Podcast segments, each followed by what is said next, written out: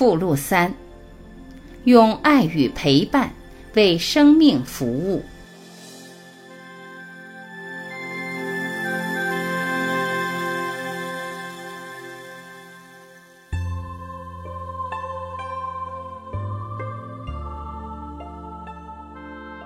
当我听说新能源团队创作的新书即将出版的时候，特别的激动，因为六年前我就看过这本书的初稿，但是作者精益求精，一直在修改。二零一一年，我去养老院看望在那里工作的院长朋友，到了养老院，正看到这位院长朋友与管理人员和护理人员在劝一位老人吃饭。场面挺壮观，但是老人说什么都不吃，也不说话。我很好奇，就跟他们打听。这位老人姓刘，九十四岁了，患有绝症。四天前，他听说自己最小的儿子离世了，觉得这个世界上一位亲人都没有了，自己活着也没意义了，就绝食，想离开这个世界。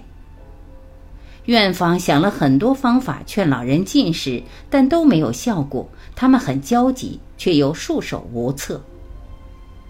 也许是好奇心，当人们全部无奈地散去的时候，我还是站在老人的房门口，看着老人在夕阳西下的窗口，头发梳理得特别整齐，坐在椅子上，静静等待生命的流逝。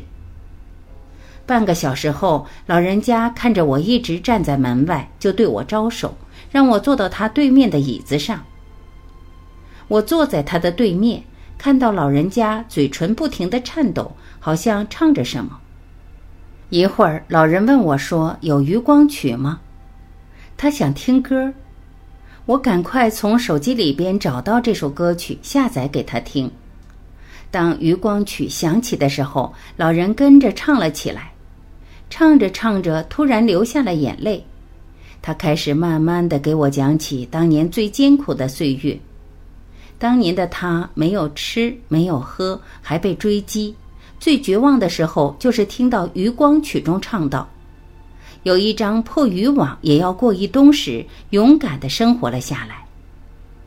他静静的又待了一会儿，对我说：“孩子，给我要一碗粥吧。”我很意外，老人继续说着：“最艰苦的时候都过来了，现在我不仅仅有退休金，还有大家的关怀，我可以过好自己的冬天。”我当时特别激动，仅仅因为我和一首歌，就改变了一位老人的想法。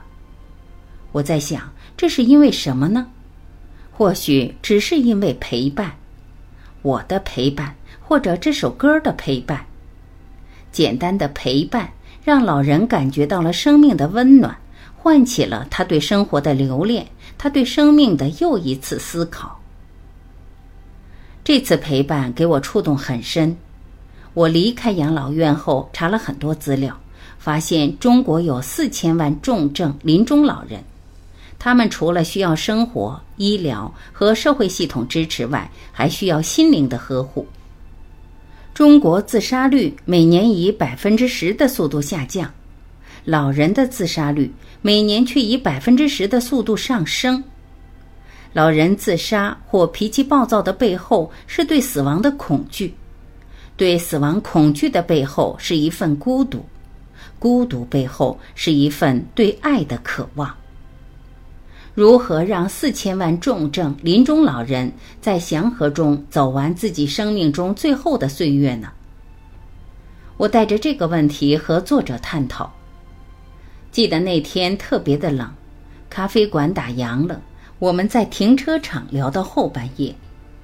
那天作者给我系统的讲了他所倡导的理论，用科学解读我的体验，给了我非常大的信心。